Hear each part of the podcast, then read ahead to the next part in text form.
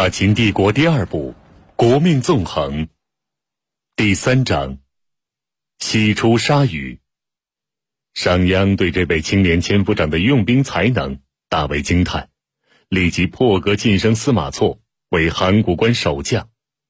在秦国历史上，镇守函谷关为秦军第一要务，守将历来由公族大将担任，而今这一重任。交付给堪堪三十岁的司马错，足见商鞅对司马错之器重。非但如此，临行前，商鞅还将司马错郑重推荐给新军营司，终于使这颗将心冉冉升起。司马错要谋求的是一条扎实可行的用兵之路。他的谋兵思路深受先祖兵法影响，最大特点。是不就兵论兵，而是就事论兵。司马穰苴兵法共有四篇，分别是形势篇、权谋篇、阴阳篇、技巧篇。其中只有技巧篇一篇是纯粹论兵，其余三篇都是论述战地用兵之外的广阔基础。这是司马兵家独有的深邃兵谋。司马错从少年时代。沉吟于先祖兵法，心无旁骛，思考用兵之路，从来与人不同。这次是他第一次担当大任，第一次从一个国家的角度寻求用兵出路，自然对兵事之外的整体形势尤为关注。他的第一举措是吃透国力，除了国卫府的典籍，他又在上大夫府、长史府做了不厌其烦的查询。对秦国的土地、赋税、人口、国库、生铁、粮食、马匹、兵器等，都一一了然于胸。第一步做完，他立即有了清醒的判断：三年之内，秦国没有同时击败两个战国的能力，也就是没有全面东出争雄的能力。既然如此，秦国在三年之内应当如何动作？兵事上是否无可作为？按照寻常思路，全面东出就要冒以一敌六的风险。如果没有抗御至少三国联兵的实力，就当稳妥采取守势，待实力具备时再鱼跃而出。然则，司马错的过人之处正在这里：他不想叫秦国装备精良的五万新军三年无事，空耗大量采获粮食。对于秦国这样方兴未艾的强国，又在刀兵连绵的大争之势，轻兵闲置三年是无法忍受的；对于一个名将，三年无战也是无法忍受的。他要谋划出一条出路，出奇制胜，打能打之仗，缩短积聚国力的时间。西首入秦之前，他的思路已经大体上酝酿成熟。但是他多谋深思，不喜欢在大体有之的时候和盘托出。西首一番慷慨长策，激发了他更加认真的揣摩自己的方略。别出心裁的司马错，在国卫府后园修造了一大片缩小的秦国边境地形。这种缩小，时人谓之“写放”，也就是以原比例缩小建造，堪称。古典仿真地形，解放成就，司马错便整天站在这片山川前凝神发怔。国君的军书送到他手里时，他的思路已经到了用兵的细枝末节。直到国军限定的第三天午后，他才开始坐在书案前动笔上书。书简送走，他又来到后园，对这些细枝末节做最后的核查。司马错的稳健正在于清醒冷静。申安再宏大巧妙的谋兵方略，如果没有细枝末节的精确算计，同样会招致惨败。这样的基本道理。禀报国尉，国君驾到，已进大门。一名军吏匆匆走来急报。司马错一惊，来不及细想，丢下手中账杆，向外迎去。尚未走到后园石门，却见国君只带着一名老内侍迎面走来，国尉司马错参见国君。免礼了。嬴驷笑着屈服了一把。灯火如此明亮，国尉在做灌云扫。司马错不惯笑谈，连忙答道：“臣何有此等雅兴？臣正在度量山河。”哦，度量山河。嬴驷大感兴趣，大步走到风灯下，略一端详，便惊讶的啊了一声：“国尉，这不是秦楚边界吗？”国君好眼力，这正是秦国商於与楚国汉水地区。司马错从军吏手中接过杖杆，指点着。嬴驷心中一叹，此地使他饱受磨难，焉得不熟？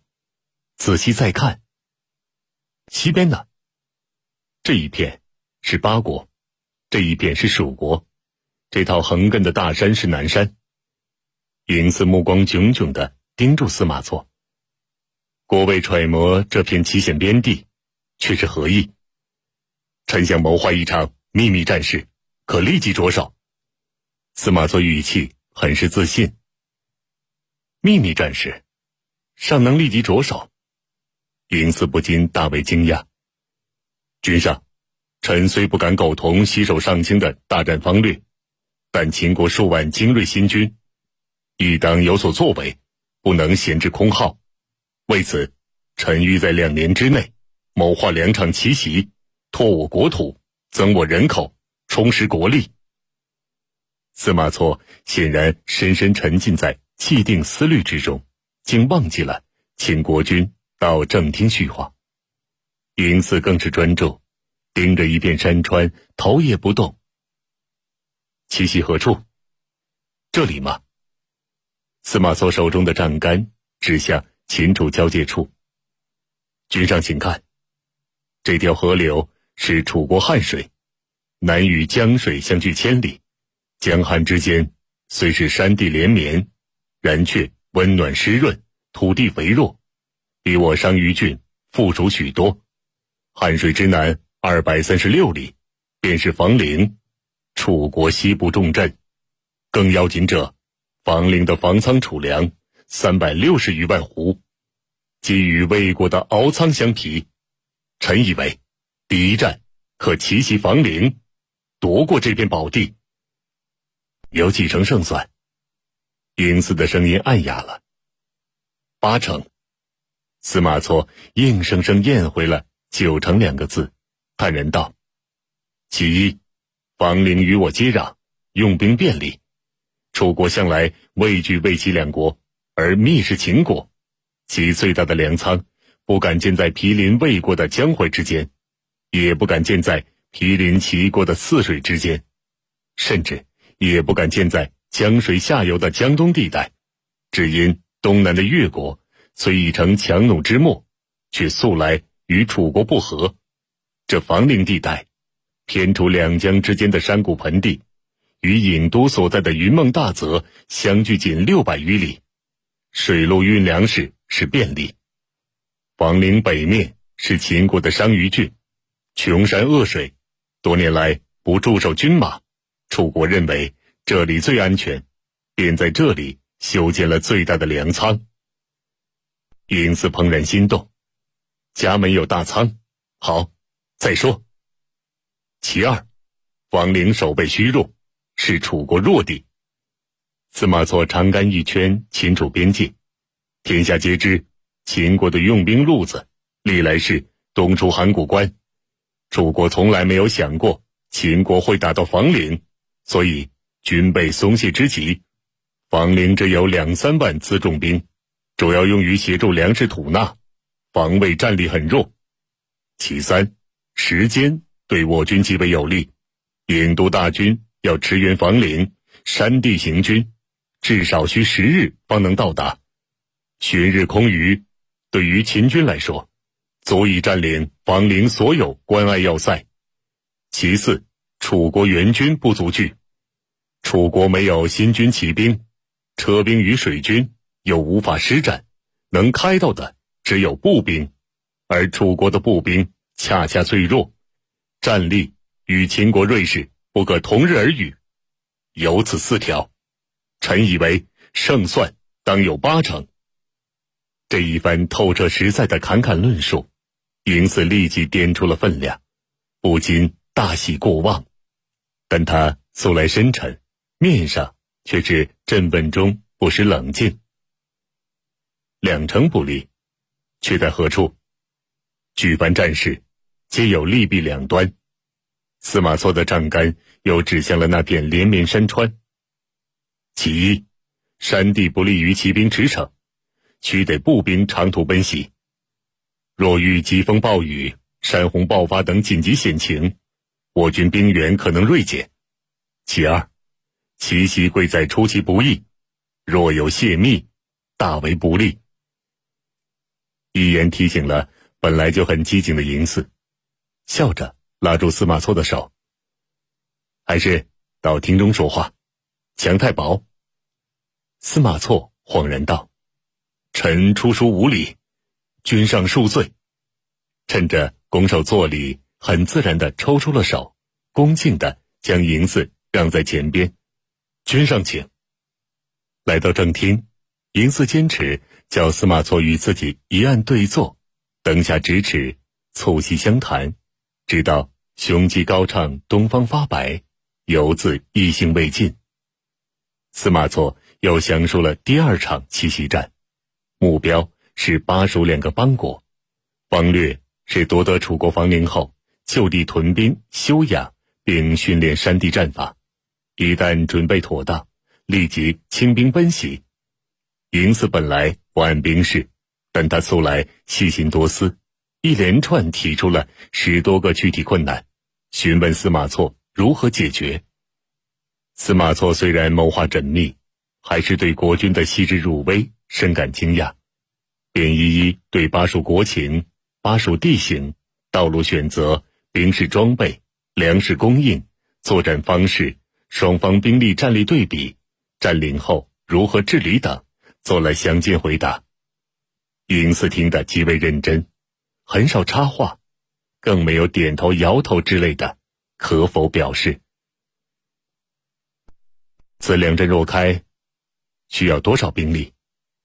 这是嬴驷的最后疑问。司马错知道国君的担心所在，明白答道：“两场奔袭战，臣当亲自为将，只需两万步兵锐士足矣。新军三万铁骑，分驻函谷关、武关。”大散关，只做相机策应，重在防备北地胡人南下掳掠。至于山东六国，臣以为彼等自顾不暇，两三年内决然无力觊觎秦国。嬴驷一阵大笑，登上摇车，临临去了。三日后，嬴驷在咸阳大殿朝会上宣布，国尉司马错巡查关隘防务时日较长，离都期间。国卫府公务交由上大夫处理及一并梳理。国中大臣谁也没有在意这个变动。国卫视察防务本来就是分内职责所在，况乎秦国收复河西之地后，也确实需要大大整肃各个要塞隘口，自然需要花费时日，岂能朝夕就了？西首却察觉到了此中微妙，心中大事不安。他来秦国，献上的是称王图霸、统一天下的大计。按此大计方略，秦国应扩整大军，准备东出，才是目下急务。而扩整大军，正是国卫职责所在，是国卫最不能理所的重大时刻。而今国卫却突然去视察防务，实在莫名其妙。视察关隘防务。虽说也是正常，然则此举此时与霸统大计南辕北辙，却是极不正常。莫非秦国要采取守势，抛弃他的霸统大计？否则，如何解释司马错的作为？司马错新贵失势，受了国君冷落，被变相贬黜，不可能。如果那样，上大夫处理及或者自己。总应有一人担负扩整大军的重任。最重要的人物突然离都，做的又是与八通大计毫无关联的事，八同所急需的大计筹划，也泥牛入海，种种迹象，还能说明何事？亲念及此，西手大大的不是滋味儿。身为天下名士，谋划之功历来都是功业人生的根基。谋划落空，一切皆空。若秦国不用自己的八通大计，自己在秦国就是寸功皆无，自然也就黯然失色。还有何面目居于上卿高位？像他这样赫赫大名的策士，又奉行扬州学派的利己不损人准则，素来讲究。无功不受禄，受之则无愧。若大计不被采纳，留在秦国必然令天下人耻笑；若厚着脸皮留在秦国，一刀一枪的苦争功劳，也只能是大失其长。想想，还不如早日离去，免得自取其辱。可是，秦公的真实意图究竟如何？毕竟还没有水落石出。匆忙离去，似乎又太显浮躁。反复思忖，西首决议觐见国君，而后再决定行止。西首历来是名士做派，洒脱不拘细行。此时进宫，不坐那气度微微的青铜摇车，却是快马一鞭，径直飞驰咸阳宫。嬴驷正在湖边练剑，听得西首请见。立即收剑迎了出来。尚未走出湖边草地，高官大袖的西首已经快步而来，迎面一躬：“臣西首参见寝宫。上卿何须多礼，来，请到这间落座。”绿油油的草地中央，有光滑的青石长案和铺好的草席，旁边的木架上挂着银色的黑色斗篷和一柄。铜鞘长剑，石案上摆着一只很大的陶盆和两只陶碗。来到石案前，嬴驷笑道：“上卿可愿品尝我的凉茶？”西首心思一动道：“一国之君如此粗简，臣钦佩之至。”嬴驷大笑摇头：“积习陋俗，与君道无干，上卿谬讲了。”说着。拿起陶盆中的长柄木勺，将两只陶碗打满红绿色的茶水，来，共饮一碗。国君如此平易如有，洗手自然也不便恪守名士做派，不待国君动手，双手捧起一碗递上，秦公请，又自己端起一碗，一气饮下，茶水入口，但觉冰凉清冽，微苦微甜。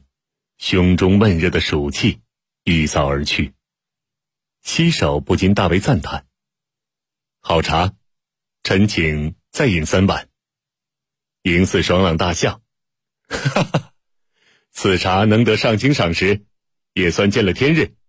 来，多多益善。”说着，又亲自用木勺为西首打茶，连饮三碗。西首笑道：“谢过陈公。”臣有一请。哦，嬴驷以为西首要谈正题，恋笑点头。上卿但讲，请秦公赐臣凉茶炮制之法。西首肃然一躬，嬴驷不禁莞尔道：“此等凉茶，本是商于山民田中劳作的解渴之物，原本以茶梗与粗茶叶入水，大锅混煮片刻，注满陶罐。”放置于阴凉石洞。次日正午，由送饭女子连同饭罗挑到田头，供农夫饮用。上卿欲常饮之，不怕落人笑柄。秦公以为天下先，臣本布衣，何惧人笑？说得好！嬴驷双掌一拍，对走来的老内侍吩咐道：“将煮制凉茶的家什，并一担粗茶，即刻。”送到上卿府。谢过秦公，臣今夏好过矣。西首拱手称谢，着实高兴。可本宫的夏天却是大大的不好过。嬴驷的揶揄笑意中，颇有几分亲切。秦公何难？臣当一力排遣。西首本就洒脱，此时更是豪爽。嬴驷开始就注意到，西首一直称他为秦公，而不是秦国臣子惯常用的国君或君上。战国以来，臣子对国君的称谓本无定制，只要表示敬仰之意，君臣朝野谁也不会计较。但如西首这般，按照王制诸侯的规格，生生称为秦公的，确实不多。